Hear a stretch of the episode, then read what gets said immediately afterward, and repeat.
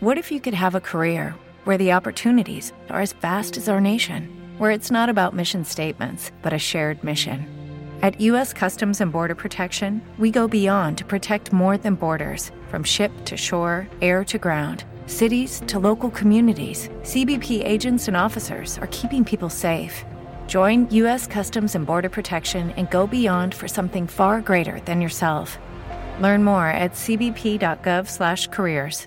Hey guys, it is Ryan. I'm not sure if you know this about me, but I'm a bit of a fun fanatic when I can. I like to work, but I like fun too. It's a thing. And now the truth is out there. I can tell you about my favorite place to have fun. Chumba Casino. They have hundreds of social casino style games to choose from with new games released each week. You can play for free anytime, anywhere and each day brings a new chance to collect daily bonuses. So join me in the fun. Sign up now at ChumbaCasino.com. No purchase necessary. BGW. Void were prohibited by law. See terms and conditions. 18 plus.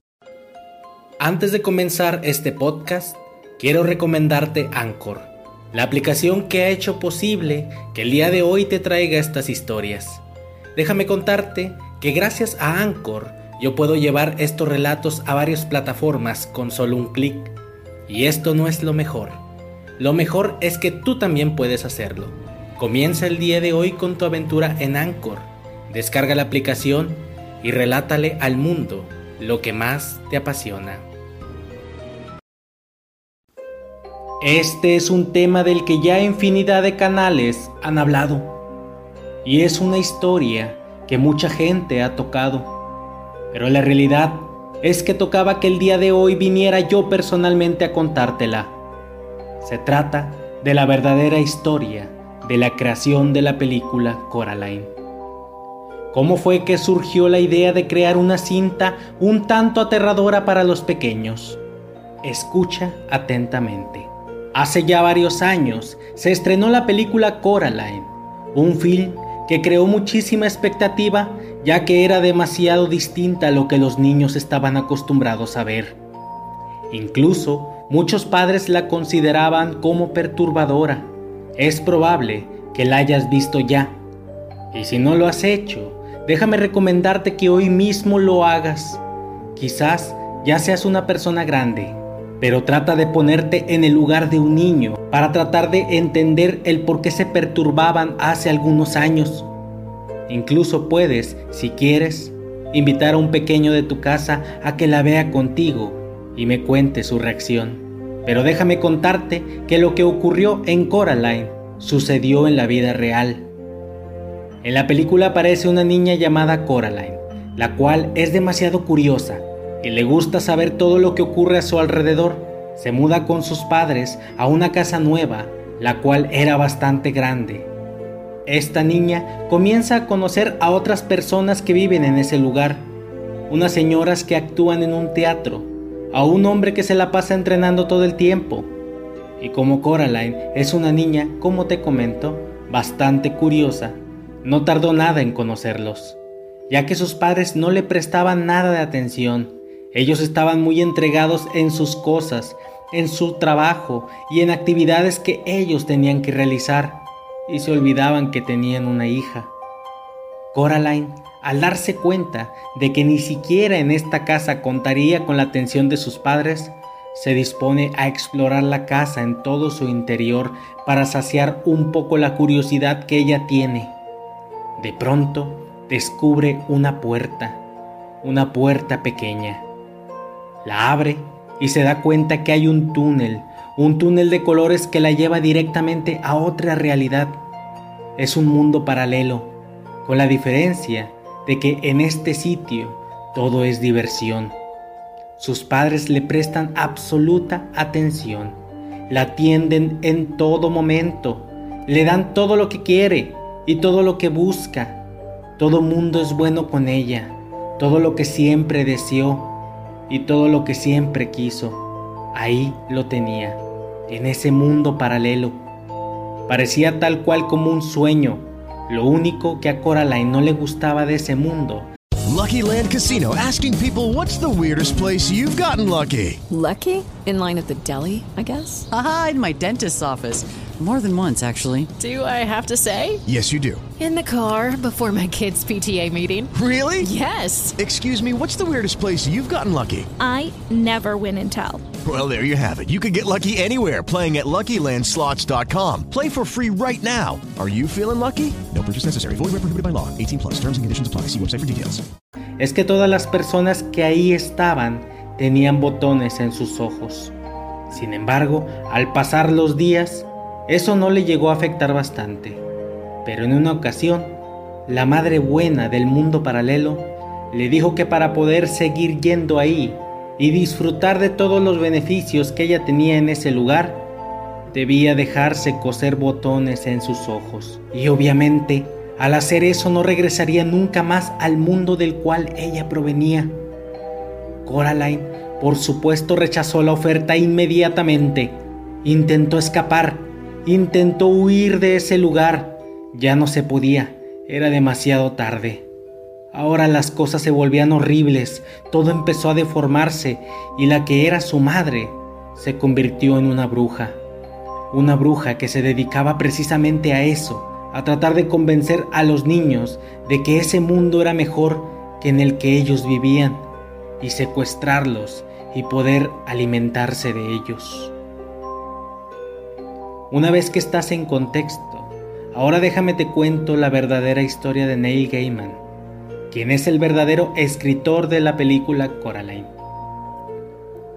Nació en Reino Unido. En la primera etapa de su crecimiento, él vivía en una comunidad que no era muy grande. Había muy pocas casas, vivía muy poca gente, y como era una comunidad muy chica, no había problemas de robos, cero asesinatos, cero secuestros y cero problemas comunes que hay en una ciudad grande. Como era un lugar de más tranquilo, se podía acampar sin problema en el exterior. Neil y otros amigos acostumbraban a hacerlo. Acampaban en el exterior durante varias noches. Sin embargo, un día, en una de las casas más orilladas de la comunidad, llegó a rentarla una anciana. Esta anciana era una mujer antisocial, no le gustaba platicar con nadie, no saludaba a nadie y al parecer traía a su nieta recién nacida. La anciana comenzó rápidamente a llamar la atención de las personas de la comunidad porque era, como te comento, antisocial. Trataba de evitar a las personas y vivía en una casa muy alejada de la comunidad, en las orillas de allí, retirada completamente de los demás. Neil era muy pequeño, pero aún así se preguntaba qué sucedía con esta señora. No alcanzaba a entender el por qué ella siempre quería estar apartada de todos, que nadie le hablara, y a pesar de que te la encontraras frente a frente, no te saludaba ni te respondía siquiera el saludo.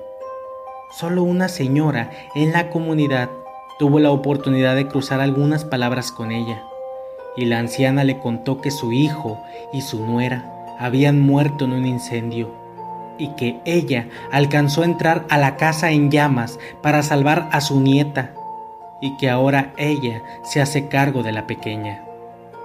Hubo personas que aceptaron esa versión, y otras alegaban que la señora era quien había prendido fuego a la casa. Algunos otros la llamaban bruja loca. Todo tipo de insultos hablaban hacia ella. Pasó un poco el tiempo, y a pesar de que la comunidad calculaba que la pequeña ahora tuviera algunos dos o tres años de vida, la anciana no la dejaba salir para nada, no la dejaba ni siquiera asomarse hacia afuera, Solo la anciana salía y cerraba con candado toda la casa para que la niña no saliera. Y por más que algunas personas le preguntaban por su nieta, ella no dejaba que la conociera absolutamente nadie. En la comunidad jamás nunca la habían visto. El rostro de la niña nunca nadie se lo había topado. Solamente escuchaban que la anciana reía con ella y platicaba con ella pero era todo el dato que se tenía de la pequeña, no se sabía más de ella, pues solo en algunas ocasiones se veía por la ventana la silueta de la anciana jugando con ella, lanzándole una pelota, pero solo la silueta de la anciana. La comunidad murmuraba, Algunos decían que la anciana había quedado traumada con lo del incendio y sobreprotegía a su nieta, porque no quería que le sucediera lo mismo que a sus padres. Otros comentaban que era probable que la niña se haya quemado la cara en el incendio, y era una niña sin rostro, y la abuela no quería que la vieran así. Pero Neil, el pequeño Neil, un día tuvo una idea maravillosa. Neil y sus amigos toman sus cosas y deciden acampar muy cerca de la casa, pero con cierta distancia para que la anciana no los alcanzara a ver. Y decidieron acampar allí toda la noche y poder aprovechar algún instante durante la madrugada para ir a asomarse a una ventana y por fin conocer a la nieta. Pero Neil comenta en recientes entrevistas que uno de sus amigos lo convenció a ir más allá. El amigo sugería que entraran a la casa y decidieron hacerlo. La hora llegó. Los chicos entraron a la casa, la cual olía a cosas antiguas. Ahondaron más y descubrieron ropa que no era de la anciana, lo cual probaba que sí existía tal nieta. Avanzaron y avanzaron más en la oscuridad.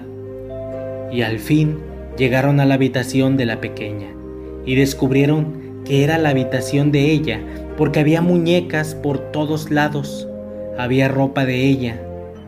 Sin embargo, se empezó a poner extraño todo porque se encontraron con una cuna.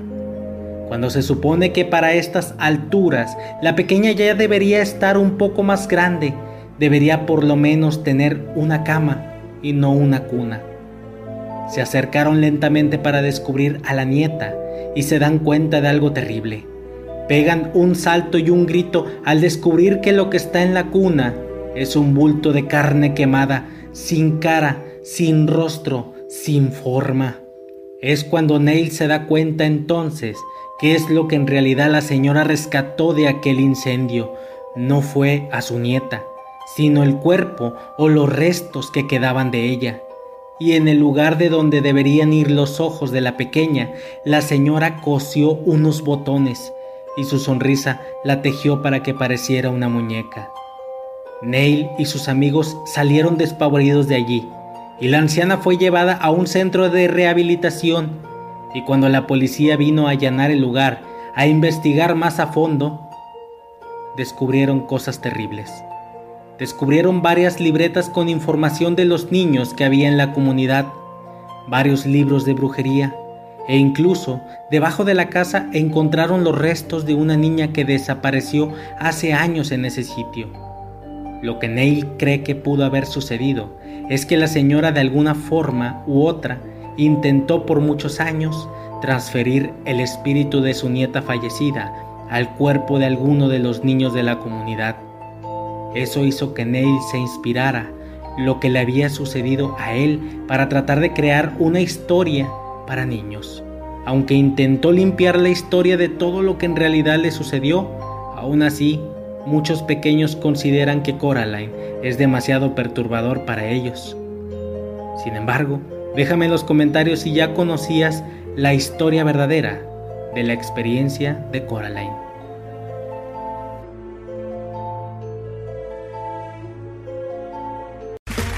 Okay, round two.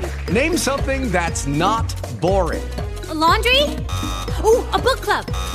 Computer solitaire, huh? Ah, oh, sorry, we were looking for Chumba Casino. That's right. ChumbaCasino.com has over 100 casino style games. Join today and play for free for your chance to redeem some serious prizes. ChumbaCasino.com. No purchase necessary. Full prohibited by law. 18 plus terms and conditions apply. See website for details.